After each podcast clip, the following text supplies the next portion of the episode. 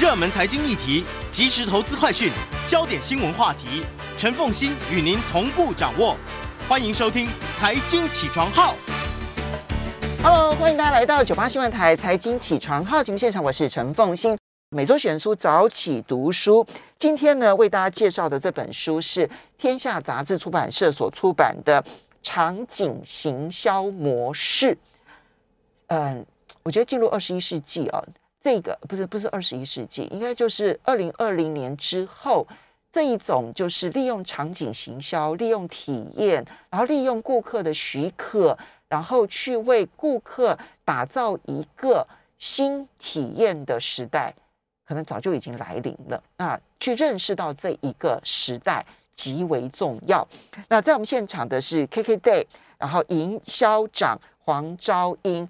因为 KKday 的崛起，其实跟你们非常熟悉场景行销，其实是有很大的关系的，是的，对不对？好，那我们就等一下也会举很多的例子啊，其实来谈什么叫做场景行销，也非常欢迎 YouTube 的朋友们一起来收看直播。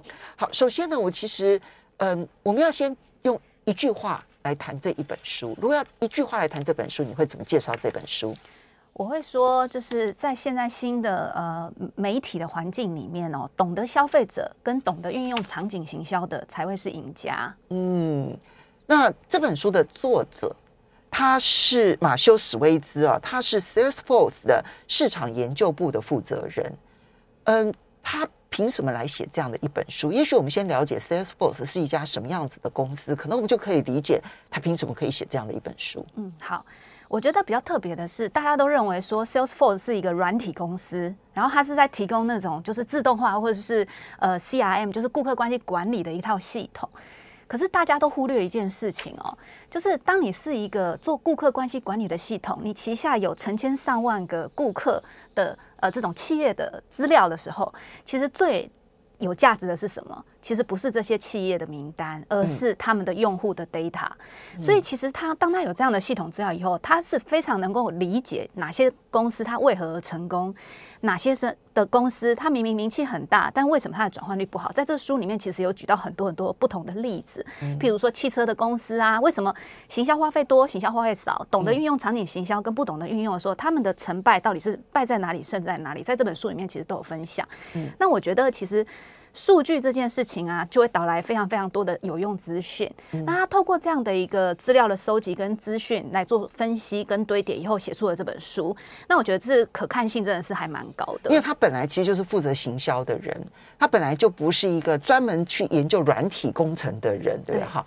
那他从行销的角度，然后呢，他一路在行销的这个历程当中，加上因为 Salesforce 它其实有这么多公司的软体资料，他们的运用的绩效的情况，他们又做了一次全面性的大调查，对，就发现到说高绩效公司跟低绩效公司，其实他们都拥有顾客的 data。只是运用的方法不同，就产生了高绩效跟低效低绩效的差别。对，然后我觉得这本书还有一个很棒一点，就是台湾其实非常多中小企业，有时候你会觉得说啊，我小虾米对不了大金鱼，可是这本书其实就是在告诉你说，你懂得运用场景行销，你了解顾客使用的历程跟场景，你知道什么时候该出现什么讯息的时候，小虾米也是可以赢过大金鱼的。所以我觉得这本书给很多中小企业。我觉得是很大的希望。嗯，对，其实是每一个产业都有机会。对，我其实，在看的过程当中，我就在想，我想到一个小的，就哪怕是路边的一家餐厅，对，他如果好好的读完这本书之后，他都有可能会大成功的。对，对，其实我们自己的网站也才七年的时间，然后我们事实上营运就六年多嘛，就是实际上网站上线。然后我们自己的网站上有成千上万个商品，那那些商品都来自于一些就是中小企业比较多的体验商。那我也会发现说，哎，其实很多时候新冒出来的热门商品，也不是来自于一些就是比较有根基或者是比较有顾客庞大 base 的公司，其实不是。嗯，很多时候是一个，比如说华 SUP 那种立奖的教练，然后出去开了一个可能体验教室，然后忽然就成为我们的热销商品，因为他懂得运用空拍机啊，懂得运用一些摄影的技巧，帮他的顾客拍照。嗯，所以很多时候我们就会发现说，这本书讲的，其实在我们现在实物上的印证来讲，是真的还蛮具有代表性的。好，那我们就开始要进入这本书里头的内容啊。其实有一个最大的一个架构是啊，这个嗯，这个史修兹呢，他形史维兹呢，他形容马修史维兹呢，他形容说，现在这个时代已经从有线媒体进入到无线媒体时代。什么是有线媒体时代？那他口中的无线媒体时代又是一个什么样的时代？嗯，好。以往哈，就是在可能二十年前，大家都觉得说，哦，电视就是大家比较多接触的的的一个呃媒体环境。那接下来大家就会说是多媒体时代。那多媒体时代是什么？就是哦，我们有网络啊，然后接下来就是我们有手机哦，然后还有就是很多社群软体。可是现在在讲的无线媒体时代呢，又跟刚刚讲的多媒体时代又有一点不一样哦。这本书也有讲到，他说现在的这个时代里面哦。每一天被创造出来的讯息跟资讯，消费者自己创造的跟企业创造的，消费者足足大企业三倍的资讯量以上。所以，对，所以现在已经不是说，哦，我今天想要跟顾客沟通我品牌的什么讯息，我只要请一个广告公司设定一套流程，然后我们就照着这个播就好。因为你的消费者同时也在跟外界输出他的使用体验，他看到的感觉，跟他在社群上分享了一下他的朋友听到这个品牌的一些呃，就是使用。用的一个状况跟说法，还有口碑。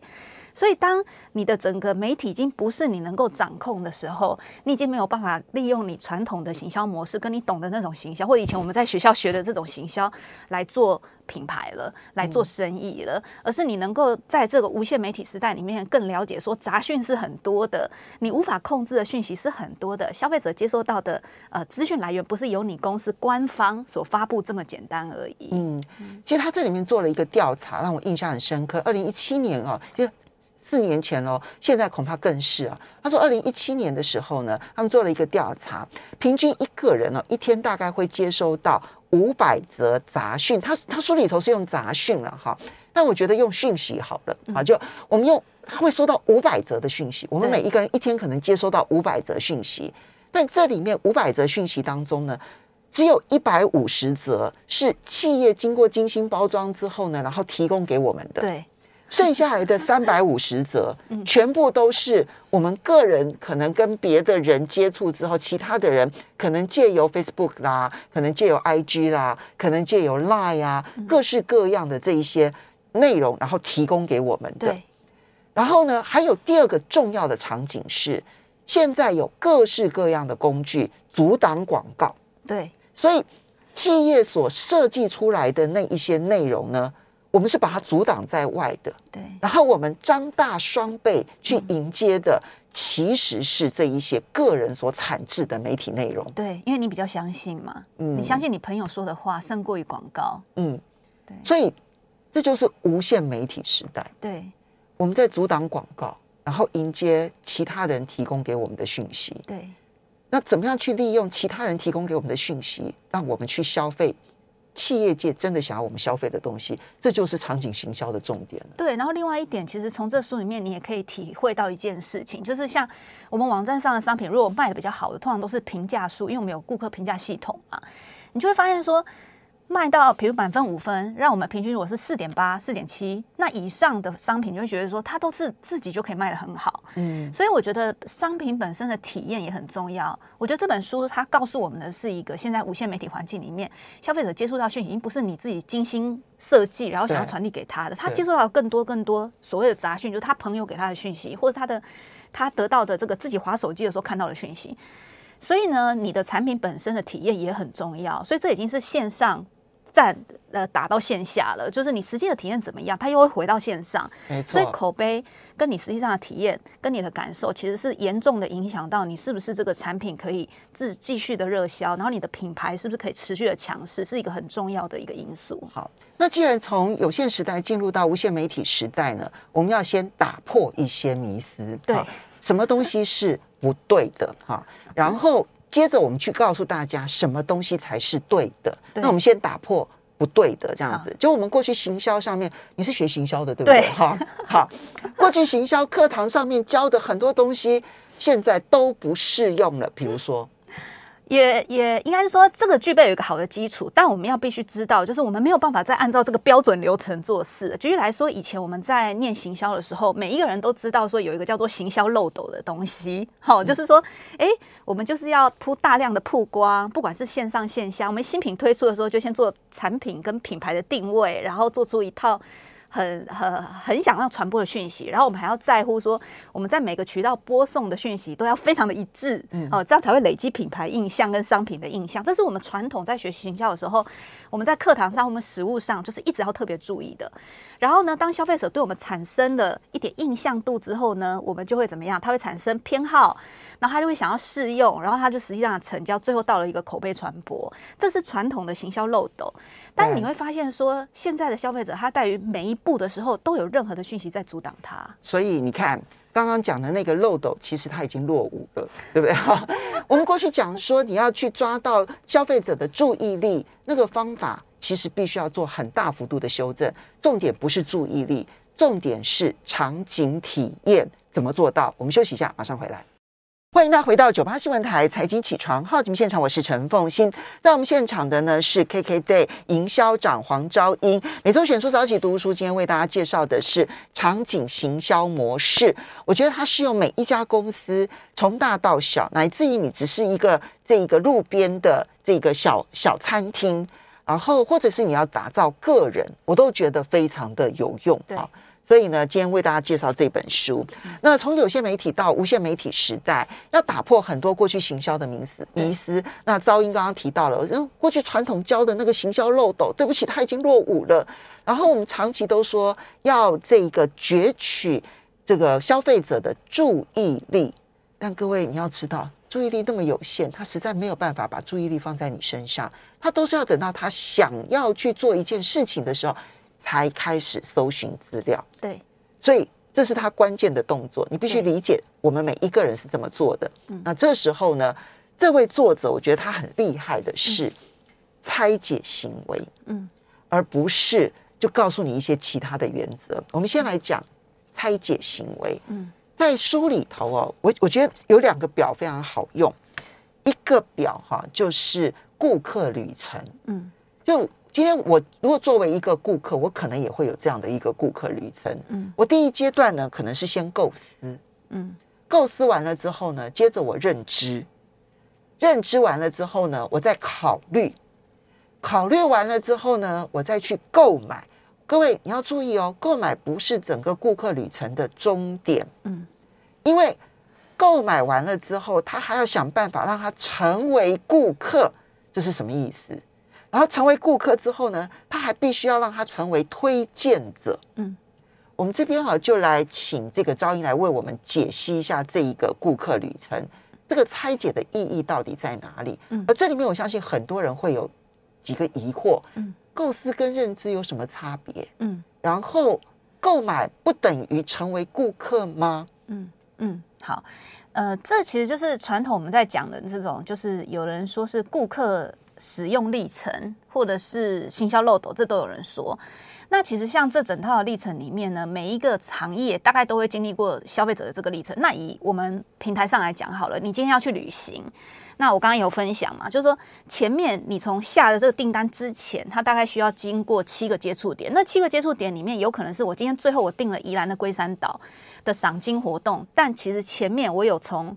我想要去玩，所以我就大规模的搜寻宜兰哪里玩。好，宜兰懒人包就是我想要去玩，对，但我不知道要去哪里玩。但我不知道要去哪里玩，所以我可能会先去找说这个时间点去哪里玩最好玩。对，嗯，对，所以它构思阶段。对对对。那以我们平台来讲哦，一个使用者在构思阶段的时候，他会查超过两个以上的目的地的，其实超过一半以上。嗯，这意思就是说，他今天已经计划一个月后。他有一个连续假或者他的休假要出去玩，但是其实他在那个当下，他其实是没有决定要去哪里的。嗯，那个就是他有一个假期，他想要开始构思，但是他可能还没有决定，我就是要去宜兰的龟山岛。嗯，那个是他最后的下判断。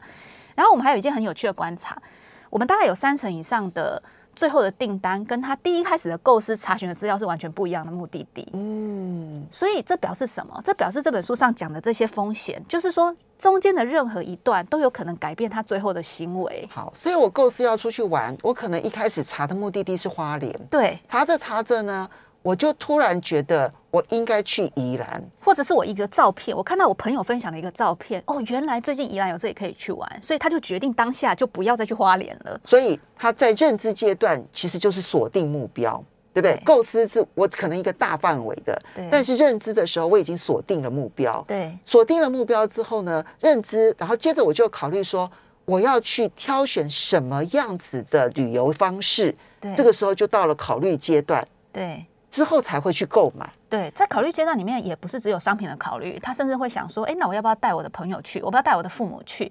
那如果我要带我的父母去的话呢？我是要包车好还是租车好？嗯，这当中会有牵涉到很多旅游决定的这个体验的行程里面呢，需要考虑的地方其实是非常多的，而且也非常复杂。嗯、所以你会发现说：哎，他会上来查，比如说宜兰还有哪里好玩，或者他会查交通工具。或者是说他会直接传讯息问客服，问说：“哎，请问哪一天的什么时候？呃，这个位置是确定还有的吗？还是没有的？这都会造成他最后的决定会有所改变。”嗯，好，那都已经购买了，还不算是客户吗？这个差别到底在哪里？好，嗯、呃。购买之后呢，还会牵涉到两个原因啊。第一个原因就是购买后都是可以取消，像我们平台上有一堆商品都是购买后可以取消。现在你如果哈在订购的时候告诉他说，这个购买之后取消要付手续费的，跟购买之后不用取消不用付手续费的，诶，这两个的成交率也是不一样的。嗯，好，就是顾客都是希望说我可以拥有一个更弹性的一个使用，所以我们大部分的商品都必须要是可以免费取消。所以呢，顾客他买了以后，不代表他就可以成型。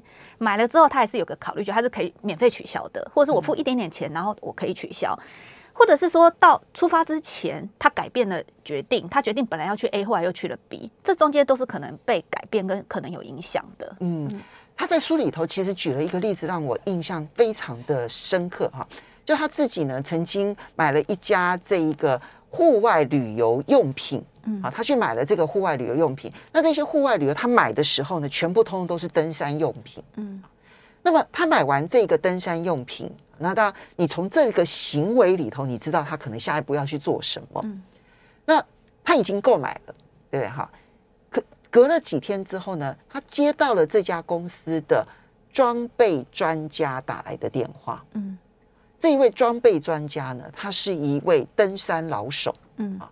那他非常清楚这附近有什么地方特别适合登山，嗯，然后要注意一些什么样子的事情，嗯，他就开始跟他讲说：“我是某某某，然后我知道你买了这些装备这样子。嗯，那呃，我其实呢有很多的经验，那如也许可以跟你来分享。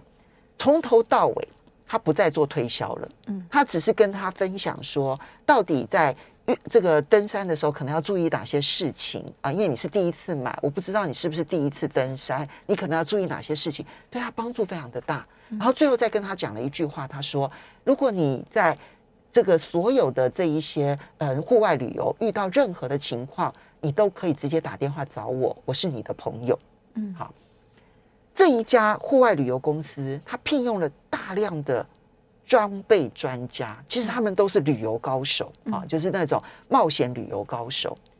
但是呢，他们利用很多的资料去提供给这些装备专家，所以当他在打电话的时候，他知道这个这个购买者这个消费者他买了什么东西，他过去的网站上面看过什么样子的文章，对，他是怎么样在做这样的决定的。所以他的聊天当中，其实非常的符合他未来在旅行过程当中可能遭遇困难的时候，他没有人可以问的，他解决了他的问题，他不推销，他解决了他的问题，对，因为他手上有完整的资料，对，所以可以贴合他的需要，对。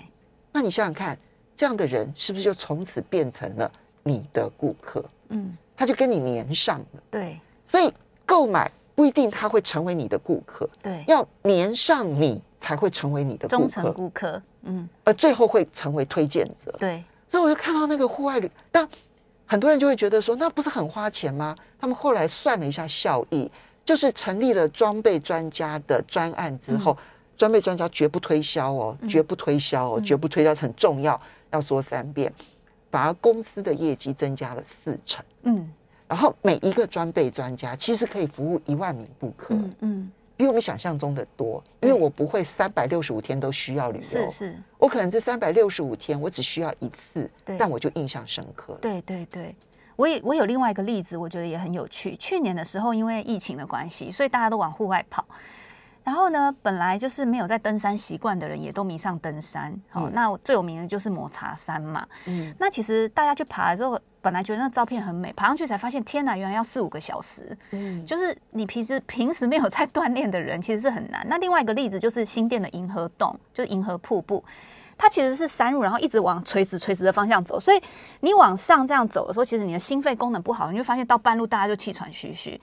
所以那段时间里面，我们就做了一个商品，就是呢，司机可以从 A 点载你，然后你拍完美照，爬上去之后不用再爬下来，他会在另外一个地方接你。哦，这个很重要，这个很重要。这个也是了解顾客，也是了解那个场景。嗯、哦，那对顾客来讲，他本来可能定的是一个接驳，那当你告诉他说，哎。我们还有一个选择，叫做 A 点进 B 点出。嗯、你可以拍完美照在上面，你不用再气喘吁吁的爬下，因为你平常可能没有登山的习惯哦。因为会去那些地方，在那个疫情期间呢，很多都是因为 Instagram 上的打卡名名点，嗯、所以大家想要去拍。嗯，对，所以我觉得这个也是一个场景运用很成功的一个模式。好，所以呢，讲了这个顾客旅程，其实这是让我们要去了解消费者。对。就了解消费者的行为，那这里面你看到，呃，我在现场其实有书上的一张图啊，嗯，这张图里头呢，这个旅程当中上面都有一个触发因子，对。那等一下我们会讲说，触发因子其实可以在每一个阶段都提供你的消费者一些协助，嗯，让他的体验大幅度的升级。对。好，那我们接着就要讲场景，嗯，讲场景行销，重点其实就是场景是什么？对，场景是什么？对，噪音场场景是什么？其实我觉得，如果我们用白话文来解释，当然他有做一些架构跟分析，但我觉得白话文解释就是你可以接触到消费者的每一个地方，就叫做场景。你可以失利的点就是场景，这样。那只是呃，在书上里面它有一个架构，就是这个架构，我觉得已经很清楚的分析出来说，你要如何接触它是最有效的，然后什么时候接触它，用什么方法是最有效的。好。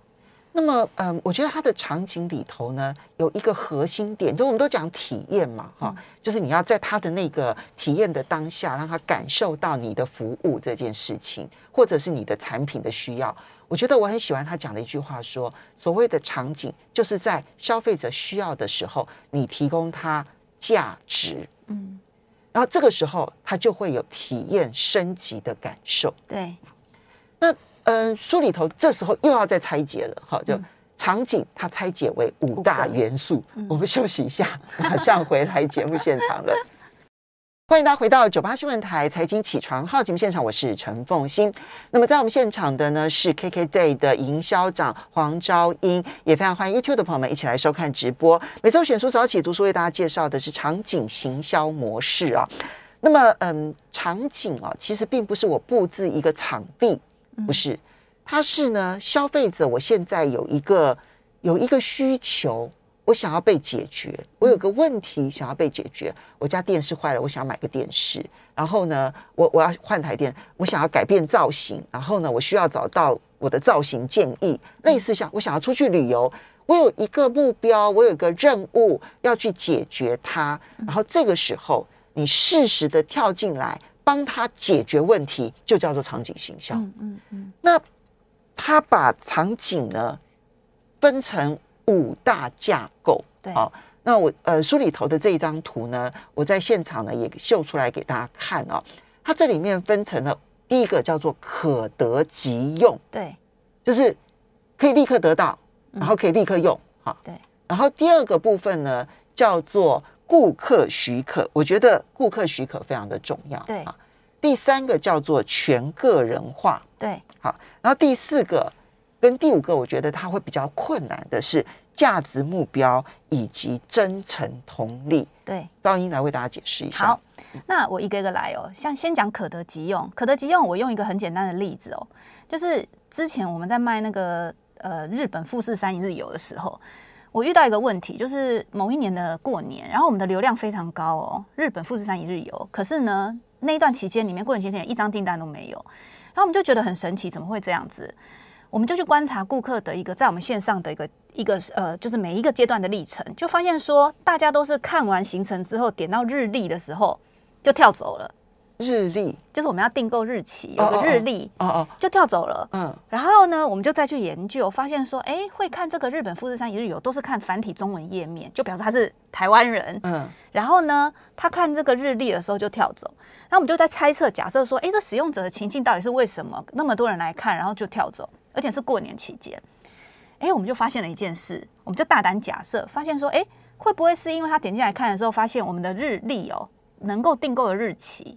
都要四天后，哦，所以他是想要立刻出发，立刻去。但是这个流量呢的 IP 位置都在日本，所以意思就是我人已经到日本了。啊，然后我想要去玩，我看到你这个很有兴趣，然后点进去到日历那一页的时候，发现要四天后，我都已经回国了，哦、因为台湾人去日本哦，这个有道理，大概都是五到七天，对，除非他在第一天就在查了，他如果在第二天、第三天来查的话，他根本来不及报名，是，所以我们就大胆的做一件事来求证这件事是不是真的，好，我们就呢。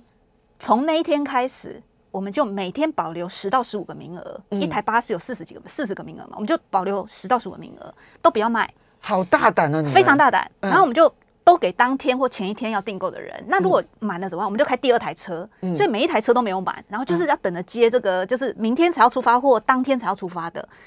结果经过一年之后，就当然很有效。经过一年之后呢，我们这样的订单已经占到两三成以上了。哦，所以。你们这叫做可得即用，就你们从他的行为里头去大胆的推测他的购买的困境在于，我必须要当下就必须要出发的。对，这当然是你的假设，因为你透过很多的线索跟使用者的考虑，他都前面找完那么多富士山的资料才选了这支产品，为什么他会点选了价格他也接受，他才会按订购，订购之后就跑出了这个日历，他为什么会不跑掉？对，所以他前面的历程都已经做到这里了，对不对？对，所以这就叫可得即用。我觉得这个例子非常好，我们拿这个例子哦来给我们的同事很多启发，嗯、因为我觉得这个就是你要从顾客的整个历程当中，从他思考、考虑到决定，然后到购买，为什么他没办法成为用户？嗯嗯，我觉得可得即用很重要，而且现在的消费者很。很很很习惯，就是我要立刻订就立刻拿到，嗯，我要立刻订就有位，我要立刻你服务我的时候你就要出现。我觉得最重要的其实是你从他在过去的历程，就他在你网站上面搜寻的行为里头，以及他都已经接受了价格，然后开始进入到订购这个行为，你发现说他在最后一关，原来他有一个任务无法完成他，你想尽办法去去符合他的任务，完成它。对，你可以想象到。光这一个改变，对，不只是你们的销售量增加，对，它更有可能成为你们的顾客，而不只是，而不只是，甚至于推荐者，对，而不只是购买这个行为而已。后来那支商品就马上变成热卖商品，嗯，对，而且回购率很高。就是你可能自己去完以后，你发现说，原来我可以当天或前一天就裁定。隔一天的行程，嗯、这件事情其实就大大的增加便利性嘛。嗯，对。那有时候因为现在大部分人都是去，都是没有目，就是有一个目的地，但是心里没有目的的旅游。嗯，所以你要增加这样的一个及时性，你才能够服务这种可得急用需求很高的客人。对。嗯、那另外一个例子就是说，我刚刚也有跟凤馨凤馨分享到说，哎，一个订单成立之前，它大概有七个接触点，在我们光在我们网站上，他可能会查资料、找影片，因为有的人是眼见为凭。他没有参加之前，他想先看你的影片，是不是？哎，这个行程大概在玩些什么？当地的风景大概怎么样？